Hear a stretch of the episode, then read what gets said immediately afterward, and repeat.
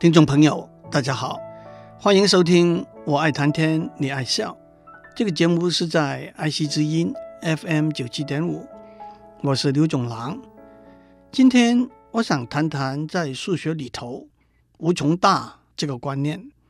有一个流传很广、治疗失眠的好方法：睡不着的时候就开始数绵羊，一只、两只、三只。九百九十只，九百九十一只，迟早您就会梦日酣香。从来没有人担心过绵羊数完了还是睡不着怎么办？因为绵羊是数不完的。从幼稚园开始，小朋友就学会了数数的观念，一二三都是正整数，任何一个正整数加一也是正整数。九百九十是正整数，因此九百九十一也是正整数。的确，梦里头数的绵羊也好，数学里头的正整数也好，它们总共的数目都是无穷大。直觉来说，无穷大这个观念似乎就是很大很大，大得不能再大。但是我们也常常听过，无穷大加一还是无穷大。无穷大减一还是无穷大，无穷大加无穷大还是无穷大，这怎么解释呢？有人说无穷大就像《西游记》里头说的，不管孙悟空怎样翻跟斗，总跳不出如来佛的掌心一样吧？非也，非也。首先，这种说法毫无科学根据，而且等一下我们要看到还有更大的无穷大了。让我们从数学的观点从头讲起。一、二、三数的是三只绵羊，红、白、蓝是三种颜色，苹果、橘子、香蕉是三种水果。三这个数量的观念是非常简单清晰的。不过，让我们对这个观念下一个比较精准的定义。我们用正整数作为连读的标准。用一二三这三个正整数代表三这个数量。那么，如果有几种水果，每一种可以和一二三这三个数字里头的一个数字做成一对一的配对的话，不管是苹果配对一、橘子配对二、香蕉配对三也好，我们都可以说一共有三种水果。同样，红、白、蓝这几种颜色。和一二三这三个正整数也可以做成一对一的配对，所以我们说红白蓝是三种颜色。一对一的配对是个显而易见的观念，但是也是一个重要的基本观念。有了一对一配对这个观念，我们就可以为无穷大这个观念下一个精准的定义了。我们用所有的正整数。一、二、三、九九零、九九一、九九二等等，作为无穷大的量度的标准。因此，如果另外有一组数字，它里头所有的数字可以和所有的正整数做成一对一的配对的话，那么这组数字也就是一组无穷大的数字了。一个最明显的例子就是所有的负整数。负一、负二、负三的数目也是无穷大，因为负一可以配一，负二可以配二。那么，如果在所有的正整数里头加上零呢？换句话说，零、一、二、三、四这组数字也是一组无穷大的数字，因为零可以配一，一可以配二，怪不得我们说无穷大加一还是无穷大。那么，从一百零一开始，一零一、一零二、一零三这一组正整数呢，这也是一组无穷大的数字，因为一零一可以配一，一零二可以配二，所以我们说无穷大减掉一百还是无穷大。那么，所有正的偶数二、四、六、八、十呢，这组数字也是一组无穷大的数字。因为二可以配一，四可以配二，六可以配三，所以无穷大的一半还是无穷大？如果我们把所有的正整数和负整数全放在一起呢？换句话说，无穷大加无穷大，结果是什么呢？答案是还是无穷大。要证明这个结果，我们不一定要清清楚楚的说出来哪个正或者负整数配一，哪个配二，哪个配三。我们只要能够把所有的正整数、负整数一个接一个的排列开来，一个不多，一个不漏，那么怎样配对就不讲自明了。因此，如果我们把所有的正整数和负整数排成正一、负一、正二、负二、正三、负三，那么它们就可以和所有的正整数一二三四五六七八做一对一的配对了。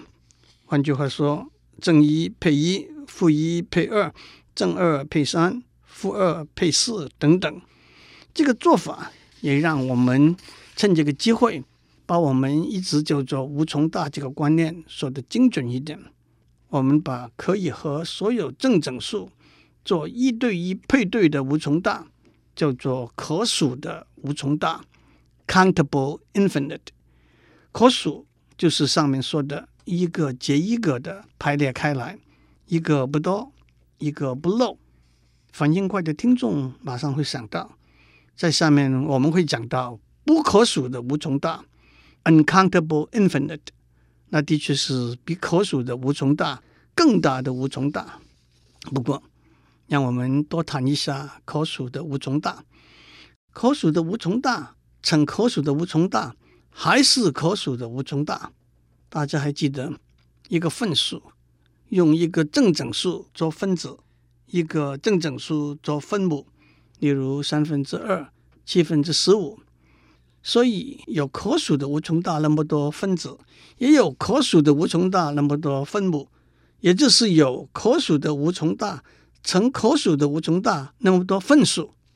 但是，我要请有兴趣的听众去证明，所有分数的数目还是可数的无穷大。让我给诸位一个提示：以 x 和 y 为坐标的平面上，x 轴上的点一二三四代表分子。y 轴上的点一二三四代表分母，那么 x y 平面上所有的点就代表所有的分数。您可以想出一个办法，把 x y 平面上所有的点一个接一个的排列开来，一个不多，一个不漏吗？虽然我对无穷大这个观念只讲了一点点、一点点，但是我相信大家都会觉得是一个有趣。而且有深意的观念。二十世纪一位伟大的数学家 David Hilbert 曾经讲过：“无穷大，没有任何问题如此深刻的打动过人类的心灵，没有任何想法如此有效的迸发出人类智慧的火花。但是同时，没有其他任何观念更需要深入的了解和澄清。因此，在我继续讲。”比可数的无穷大更大的无穷大之前，让我讲一个有趣的例子。假想我们有一条管子，里头整整齐齐排列了一连串的乒乓球，每个乒乓球按顺序写着一个正整数，一二三四。管子开口的下面放着一个大木桶，我们可以操纵让乒乓球从管子掉到大木桶里头，我们有六十秒钟来完成下面的实验。第一，开始的时候，我们花三十秒钟，让第一个到第十个乒乓球掉到大木桶里头，然后我们把大木桶里头数目最小那个乒乓球拿出来丢掉。换句话说，写作一那个乒乓球被丢掉了。第二，在剩下来的时间的一半之内。因为剩下来三十秒钟，那就是在十五秒钟之内，我们让第十一个到第二十个乒乓球掉到大木桶里头去，然后把大木桶里头数目最小的一个乒乓球拿出来丢掉。换句话说，写着二那个乒乓球被丢掉了。第三，在剩下来的时候的时间的一半，因为剩下来还有十五秒钟，也就是在七点五秒钟之内，我们让后面十个乒乓球掉到大木桶里头，然后把大木桶里头数目最小那个乒乓球拿出来丢掉。第四，我们这样反复来做，一共花了六十秒钟的时间。请问大木桶里头有几个乒乓球？有人马上说：“你每次放十个进去，丢一个出来。”剩下来九个，反复这样做，剩下的乒乓球就越来越多了。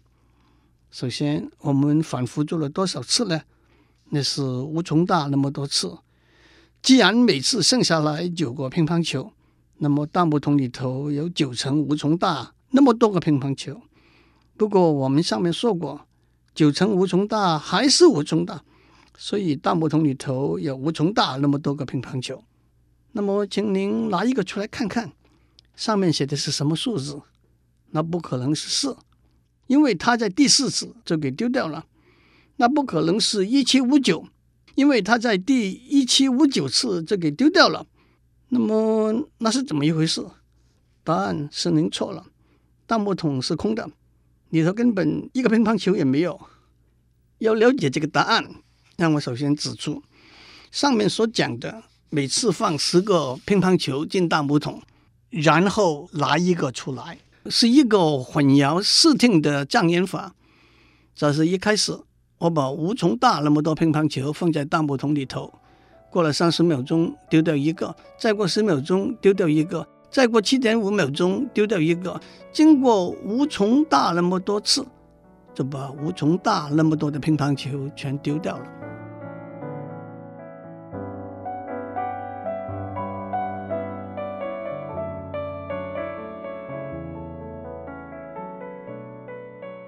相信大家已经等得不耐烦了。我在上面说，所有的正整数一二三等等的总数是无穷大，还特别把这个无穷大叫做可数的无穷大。接着我卖了一个关子说，有比这个无穷大更大的无穷大，叫做不可数的无穷大。那么就赶快把这个怪物。介绍给大家吧。从零到一中间所有的实数 （real number） 可以写成零点什么什么什么，例如零点一五、零点一六六六六六六、零点一四一五九二六五三五八九七九三等等。换句话说，小数点后面可以有无穷个数位。为了一致起见。我们就把所有实数都写成小数点后面有无限个数位的形式，例如零点一五就写成零点一四九九九九九九九。我要告诉大家的答案是，在零到一中间所有的实数比所有的正整数要多。这句话说起来简单明了，可是几千年来，大家都以为无穷大就是无穷大，不分层次，一直到一百多年以前，在一八七四年，才有德国数学家康托康托严谨地提出和证明，的确有不同层次的无穷大。首先，康托说，从零到一中间所有的实数比所有的正整数要多。这句话是什么意思？因为很明显，从零到一中间的实数不比正整数少。按照我们上面所讲，如果从零到一中间的实数和所有的正整数之间不可能有一对一的配对的话，那么从零到一中间的实数就比正整数要多了。那么我们怎样去证明？从零到一中间的实数和所有的正整数不可能有一对一的配对呢？康托证明的方法是：先假设一对一的配对存在，那么按照我们上面所讲，从零到一中间的实数就可以一个接一个的排开来，一个不多，一个不漏。但是康托提出一个叫做对角线化 （diagonalization） 的方法，证明了不管这个排列是怎么样的，有一个实数肯定是被漏掉的。因此，我们可以结论：从零到一中间的实数和所有的正整数之间，不可能有一对一的配对。对角线化这个方法在数学上是一个重要的方法，特别是用来反证一个假设是可能存在的事，却实在是不可能存在的。康托的结果打开了一道大门。我们先用所有的正整数。一二三四等等，作为量度的标准，建立了无穷大的观念，然后经由一对一配对的观念，解释了无穷大加减一点点还是无穷大，甚至无穷大加无穷大、无穷大乘无穷大都是无穷大。但是以正整数作为量度标准的无穷大，我们叫做可数的无穷大，其实是最起码的无穷大。我们已经看到一个例子，那就是从零到一中间的实数的数目比可数的无穷大更大，我们叫它做不可数的无穷大。这一来引起了两个重要的问题。第一个问题是在不可数的无穷大的上面还有没有更大的无穷大呢？答案是有的，而且可以一层一层往上提升。我就把这个题目留给有兴趣的听众吧。第二个问题是，在可数的无穷大和不可数的无穷大中间，还有没有比可数的无穷大大、比不可数的无穷大小的无穷大呢？康托从他一生的时间没有解决这个问题。一九零零年，数学家 David Hilbert 提出有名的 Hilbert 的二十三道题目。那是被认为在那个时候数学里头还没有解决的二十三道重要的题目，其中的第一道就是这个问题。这个问题的答案是无法决定。无法决定听起来上一句不负责任的俏皮话，其实这个答案背后有很多数学和很深的含义，而且无法决定这句话。也必须更严谨的厘清，也就是在什么数学架构之下，这个题目的答案是无法决定的。有兴趣的听众可以从一九三八年 Kurt Gödel 的论文和一九六三年 Paul Cohen 的论文开始找出相关的资料。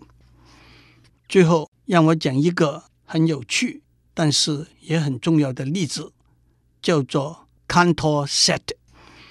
让我们从零到一这个线段开始，如上面所讲，这个线段含有不可数无限大那么多的点。让我们把这个线段中间的三分之一拿掉。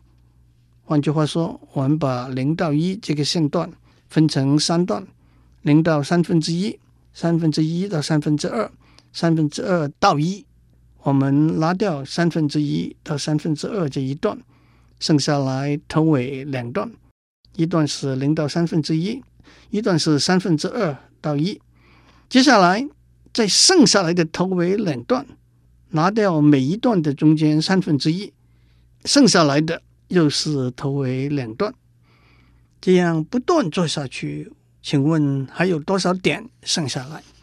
有人马上算了一下，第一次拿掉的长度是三分之一。第二次拿掉的长度是二乘九分之一，第三次拿掉的长度是四乘二十七分之一，这些拿掉的长度加起来等于一，所以没有任何点剩下来了。等一下，有一个事情我在上面没有说清楚。当我一开始说把中间三分之一那个线段拿掉的时候，我们没有说清楚，那不包括这个线段的两个端点 （end point）。换句话说，当一个线段被拿掉的时候，它的两个端点是留下来的。当我们把三分之一到三分之二这个线段拿掉，它的两个端点三分之一和三分之二是留下来的。那么我们一共拿掉多少线段呢？一共有可数的无穷大那么多线段，因此还剩下来可数的无穷大那么多端点。不过有趣的是，还有别的点，那不是拿掉的线段的端点还会留下来。例如四分之一这一点是会留下来的。其实留下来的点的总数是不可数的无穷大。今天我在一个无穷无穷大的数学领域里头讲到一丁点一丁点其中有趣、迷人和深邃的观念。David Hilbert 说过：“没有人可以把我们从康托为我们打造的乐园里头赶出来。”